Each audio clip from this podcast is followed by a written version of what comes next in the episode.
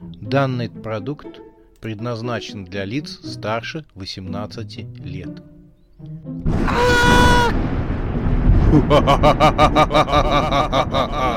Пощекочи, нервишки. Матч Бурдалаков. Глава вторая. Безбашенная вечеринка. Часть третья.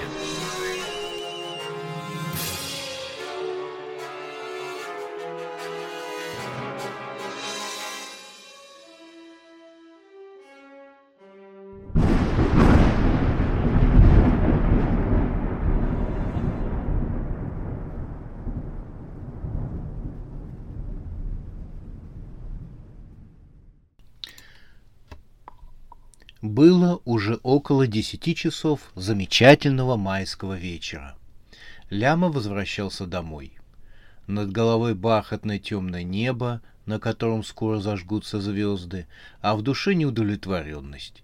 Весь день он выведывал у мирного населения, не случилось ли в городе чего-нибудь паранормального. Однако после таких вопросов начинающего уфолога мирное население вело себя отнюдь не мирно.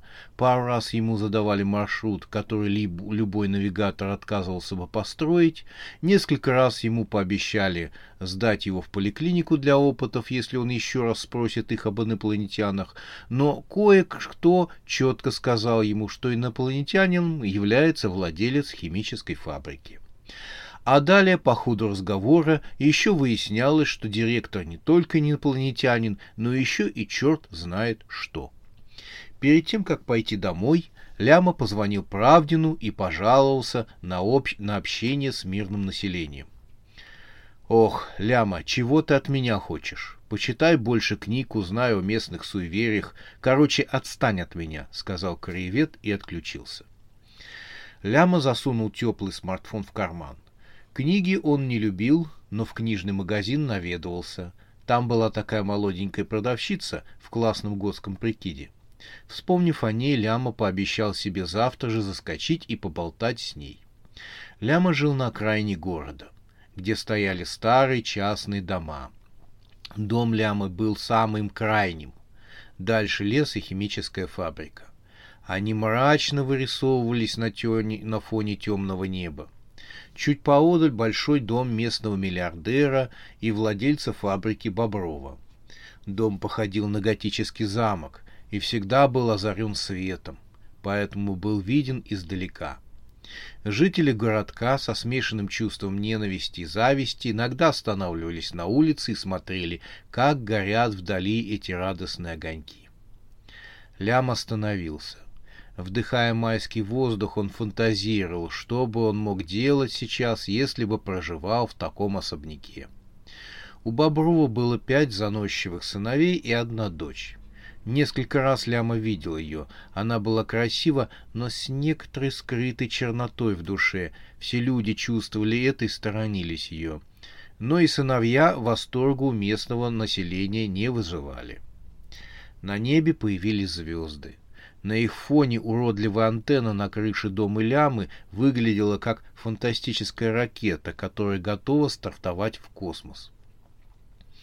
Дом и антенна достались Ляме от отца, который умер два года назад. Виной была болезнь, вызванная работой все на той же химической фабрике. Он, как и многие жители города Жуткеева, умер, не дожив до 50 лет. Но в отличие от жителей Жуткеева, у Лямы у папы Ляма были хобби. Он был астрономом, который переехал сюда из столицы. Он считал, что Жуткеево является идеальным местом, откуда можно послать сигнал внеземным цивилизациям. Он построил антенну и стал методично прочесывать Вселенную. Чтобы содержать семью, он устроился на химическую фабрику, которая изгубила его. Умирая, он взял слово с Лямы, что тот продолжит посылать сигналы в космос. Ляма дал согласие, чего не скажешь умирающему. Но после смерти отца, сам от себя не ожидая, стал следовать плану отца, посылать сигналы во Вселенную. Согласно составленному папой плану, он менял параметры сигнала. Он, конечно, обрадовался, когда аппаратура сегодня ожила. Она получила ответ из другого мира, и принтер выдал загадочное послание, которое оказалось чьим-то розыгрышем. Ляма вздохнул. Всего лишь чей-то розыгрыш.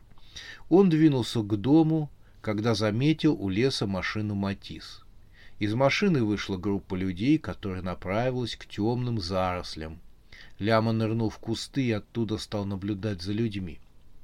Он достал свой смартфон, чтобы заснять происходящее. Но далековато, темновато. Нужно подобраться ближе. И Ляма, скрытый в ночи, как заправский ниндзя, стал по кустам пробираться за людьми. В темноте он видел, как кошка. Среди людей он увидел человека, у которого голова была неестественно повернута назад. То есть он затылком шел вперед. «Вот это материалец!» — подумал он. «Правдин обалдеет, когда увидит видеозапись».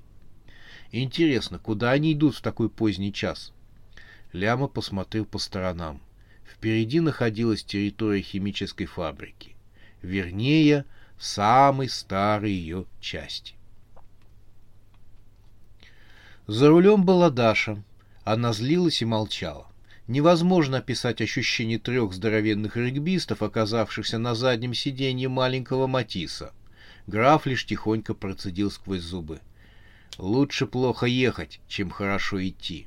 Но Даша все равно это услышала. «Могу высадить, и пойдете пешком», — жестко проговорила она. Ракета сидел на переднем сиденье. Учитывая анатомические особенности его теперешнего положения, головы, соответственно, он мог смотреть лишь назад на своих сотоварищей. После рассказа об обретении статуса вампира ракета выслушала от Даши многое. Она не замолкала в течение получаса. Упреки шли потоком.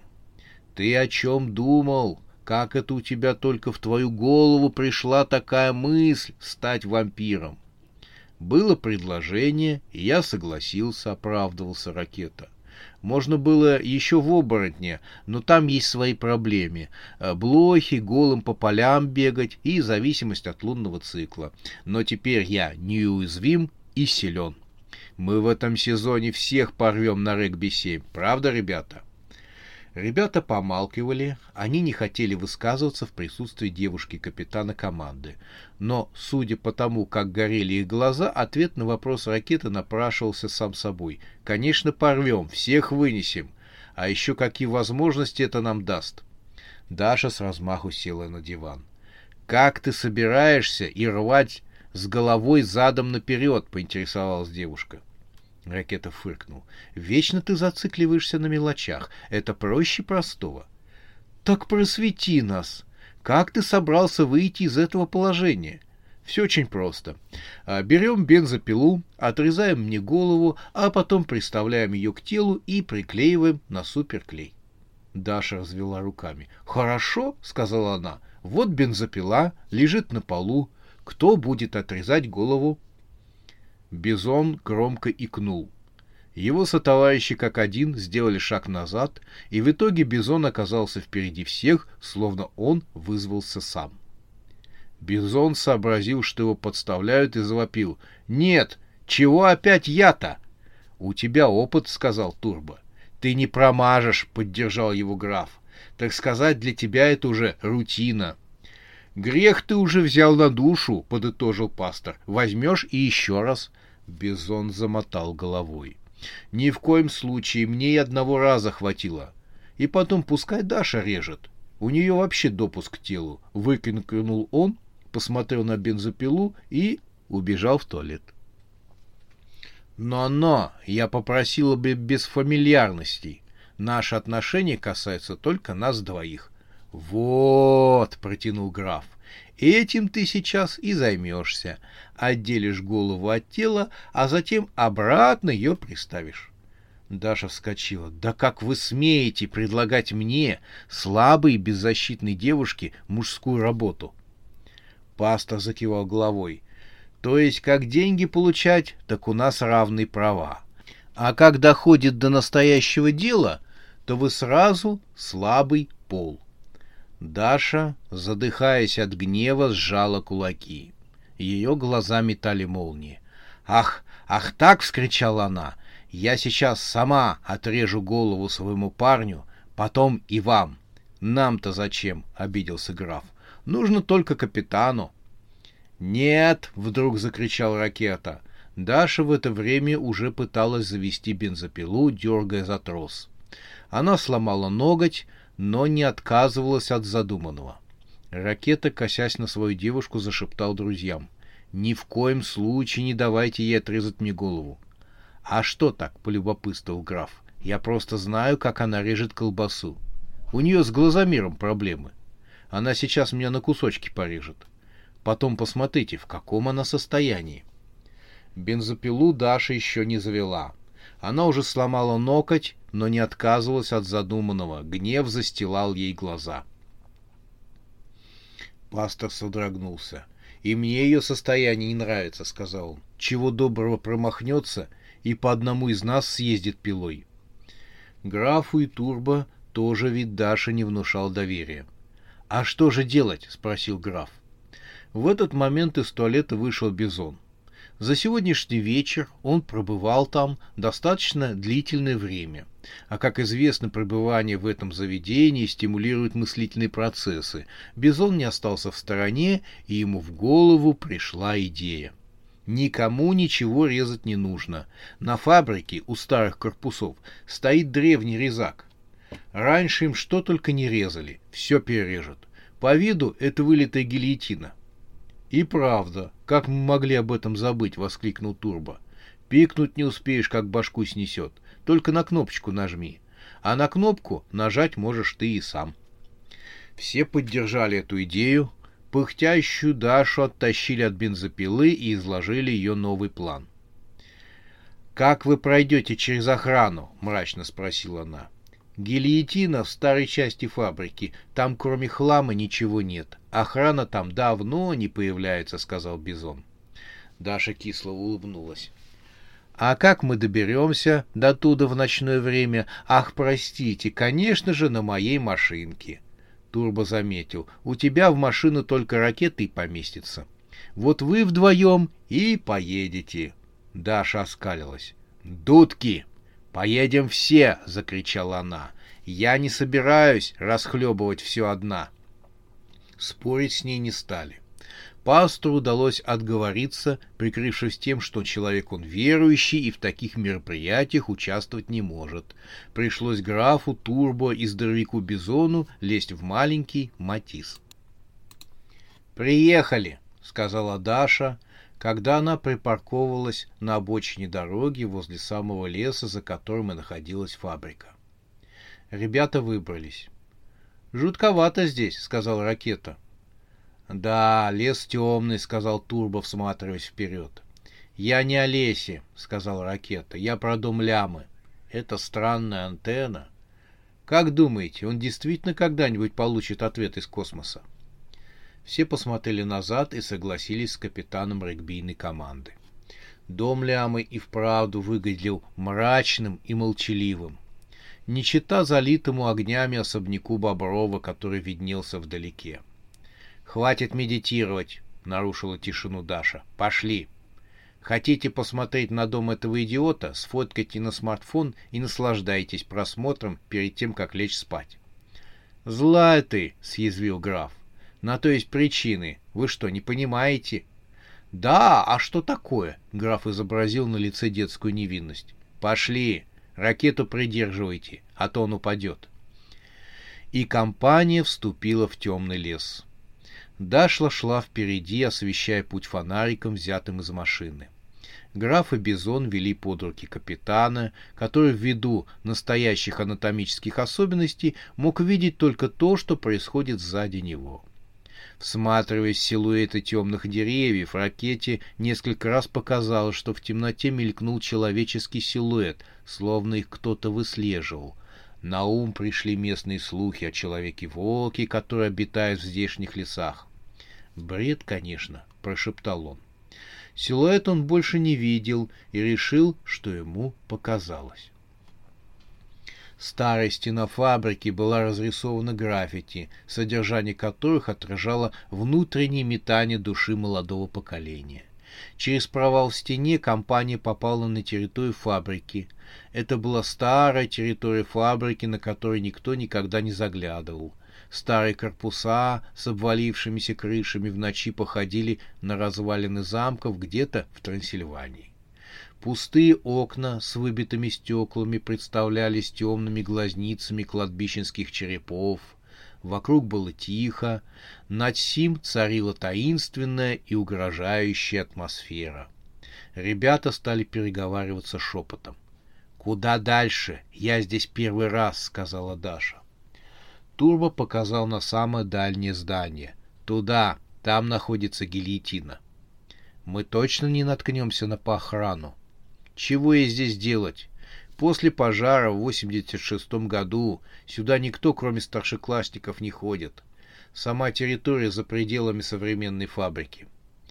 «Мы сюда курить бегали», — вставил свое слово граф. Даша покосилась на него.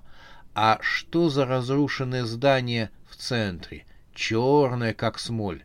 Там и стен почти не осталось». «Оттуда начался пожар», — сказал Турбо.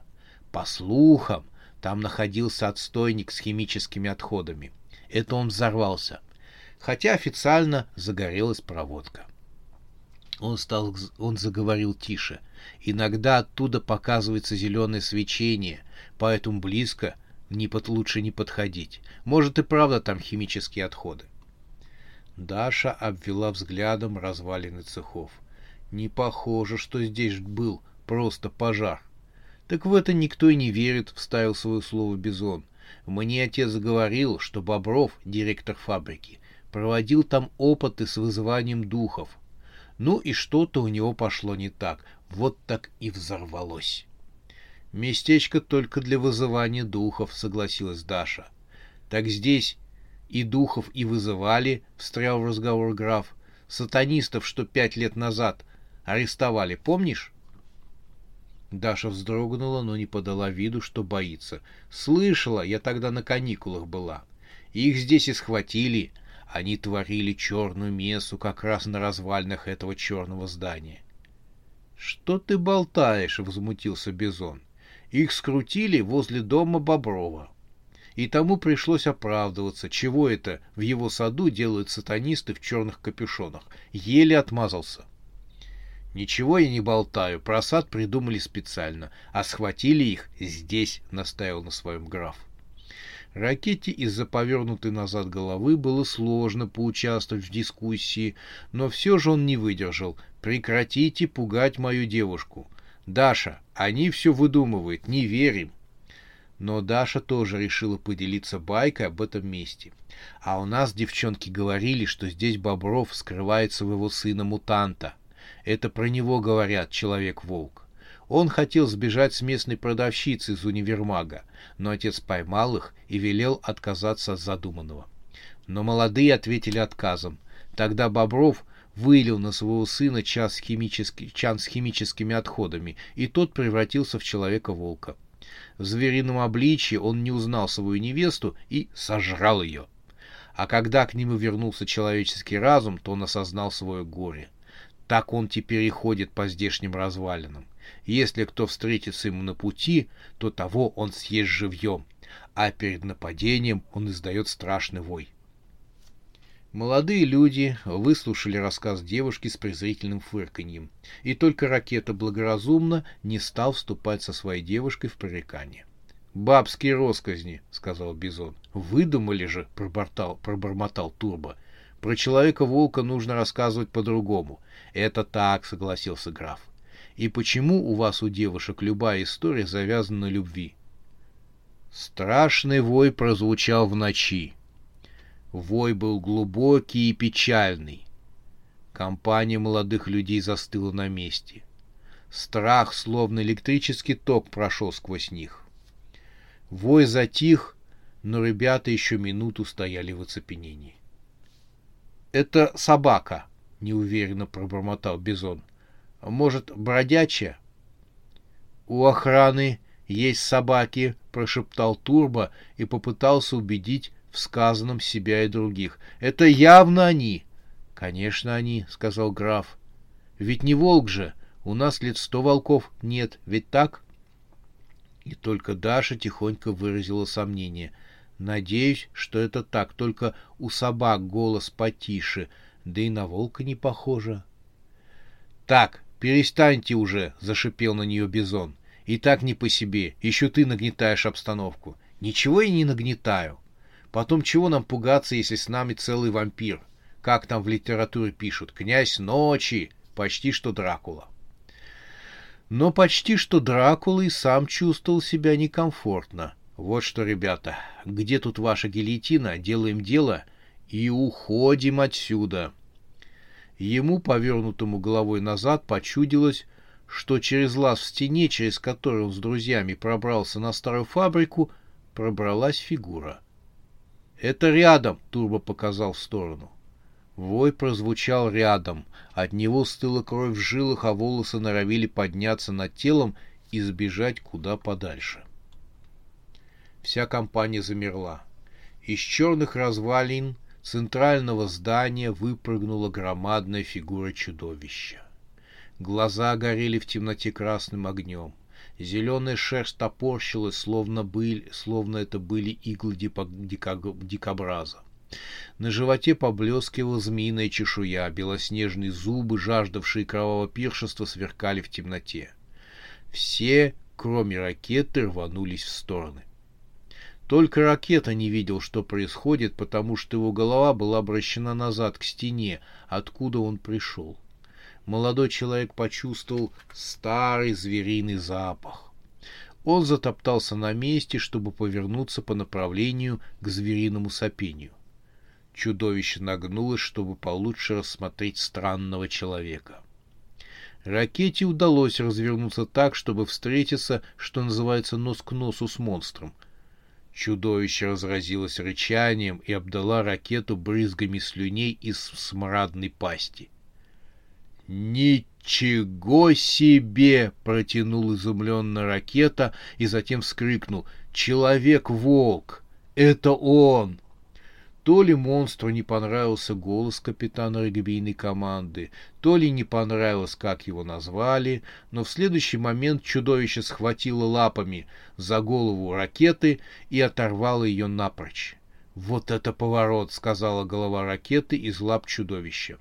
Но монстр шумно стал втягивать в себя воздух.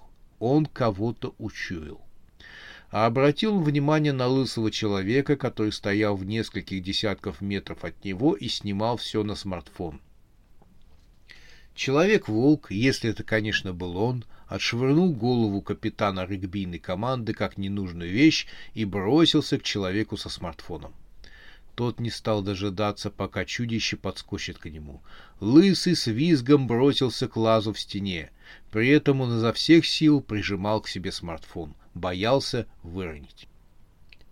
Турбо, наконец, поднял свою голову из кустов крапивы, в которых отлеживался после того, как Человек-волк убежал. В нескольких метрах от себя он увидел голову бизона, высовывавшуюся из-за заросли репейника. «По-моему, он ушел», — прошептал бизон. «Я чуть от страху не сделал под себя», — облегченно выдохнул Турбо. Бизон хмыкнул.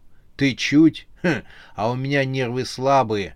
В общем, это не важно. А где остальные? Подали голоса граф и Даша. Они тоже были перепуганы. Может, это розыгрыш? Может быть, это переодетый человек? Высказала предположение бледная Даша. У нее зуб на зуб не попадал от страха. Но, глядя на бледные лица парней, она усомнилась в своей догадке. «Если только Шпильберг с Вукасом из Голливуда не приехали», — проворчал граф.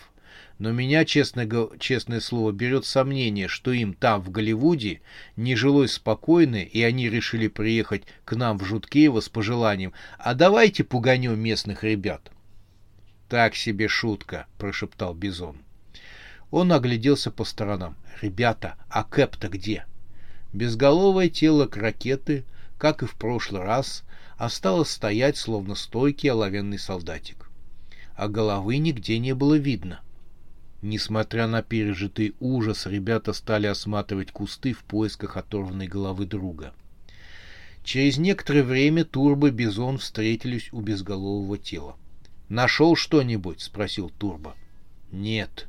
Честно говоря, мне хочется убраться отсюда побыстрее», — сказал Бизон. Как можно быть таким нежным? Ты вдвое больше любого игрока в нашей команде. У больших всегда нежные нервы, Бизон завелся. Потом ты же видел вот это? И он попытался изобразить прыжок монстра в виде пантомимы. «Ты про Человека-волка?» — спросил Турбо.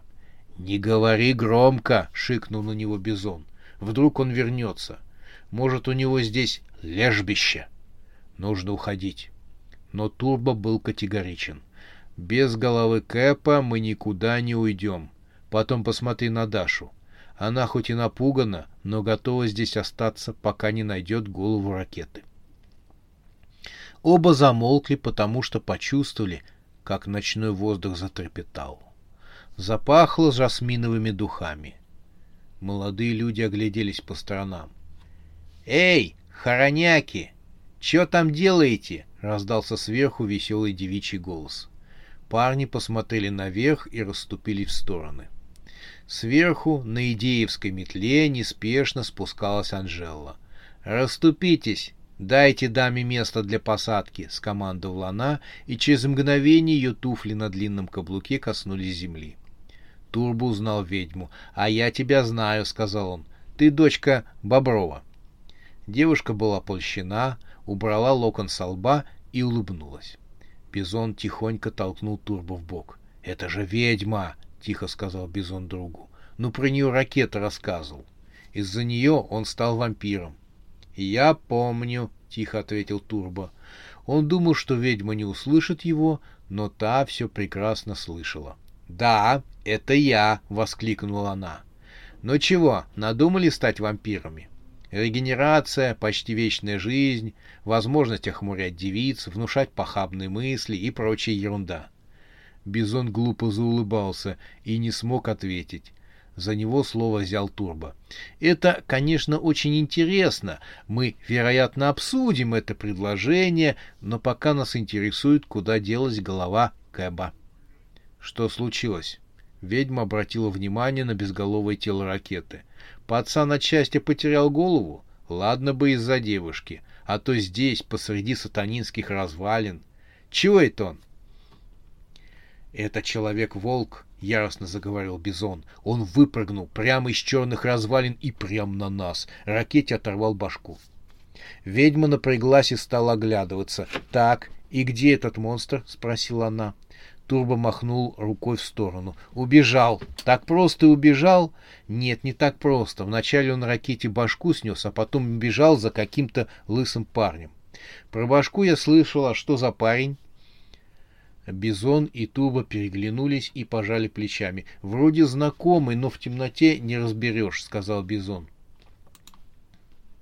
«Ага, он его на смартфон снимал», — вторил другу Турбо. Ведьма задумалась. «Говоришь, на смартфон заснял?» «Это не очень хорошо», — пробормотала она про себя. «Так и я говорю», — сказал Бизон. «Уходить нужно отсюда. Человек-волк может вернуться. У него здесь лежбище». Анжела покачала головой. Она по-прежнему была задумчива. «Не, не вернется», — сказала она. «Лежбище у него не здесь. Потом у него сейчас есть дела поважнее». Она стукнула шваброй по земле. «Нужно вашему вампиру вернуть голову», — сказала она. «Только где она?» — ответил Бизон. «Мы все здесь обшарили и ничего не нашли». Девушка усмехнулась. «Сказать почему?» «Ну, скажи, почему?» Бизон осмелел, он и забыл, что разговаривает с ведьмой. «Потому что ты стоишь на его голове, здоровый ты увалень». Голова ракеты упала в мягкий грунт лицом вниз. Земля набилась в рот, отчего бедняга не мог сказать ни слова. А тут еще и здоровяк Бизон встал на него всей своей массой и вдавил в землю. Когда голову ракеты подняли и извлекли из его рта ком земли, он разразился достаточно пространной речью по поводу дружбы, поддержки, спортивной взаимовыручки в трудную минуту. Все было бы ничего, если бы молодой человек не променял различные слова и наречия, имевшие хождение в маргинальных слоях общества. Турбо был рад — «Нашли!» — сказал он и закричал, чтобы граф и Даша бросили поиски и шли к ним. Бизон вытащил из-за пазухи суперклей. Но ведьма отстранила его руку с тюбиком. «Это работает по-другому», — сказала она и обратилась к ракете. Его голову она держала в руках.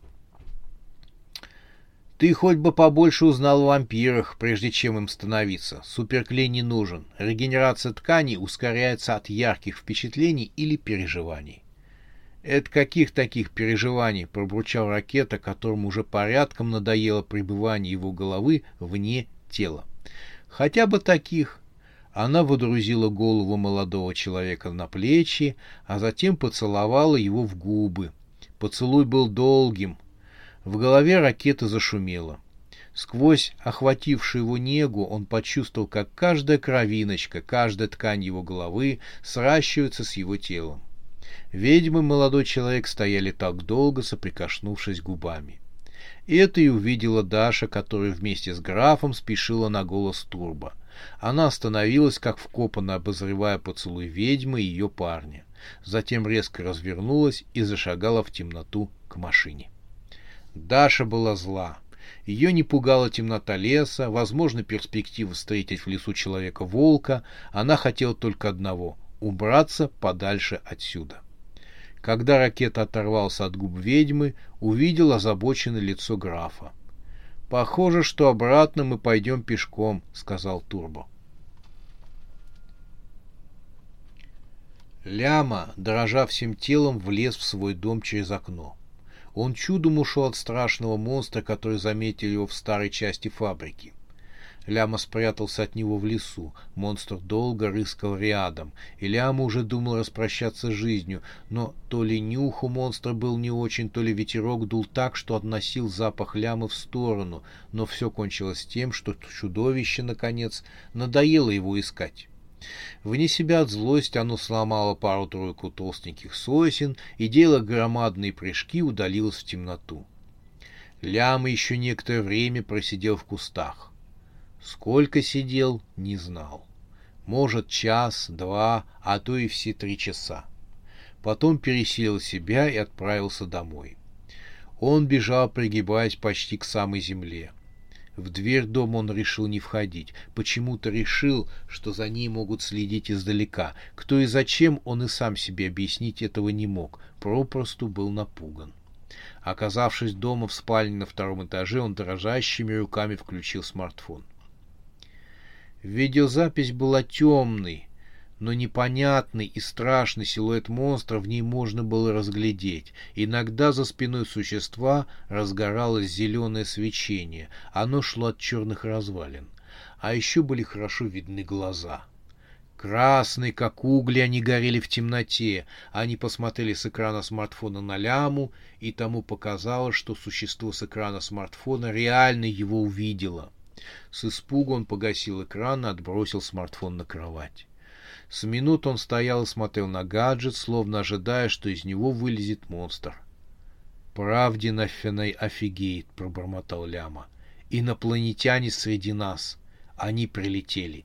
И у меня есть все доказательства».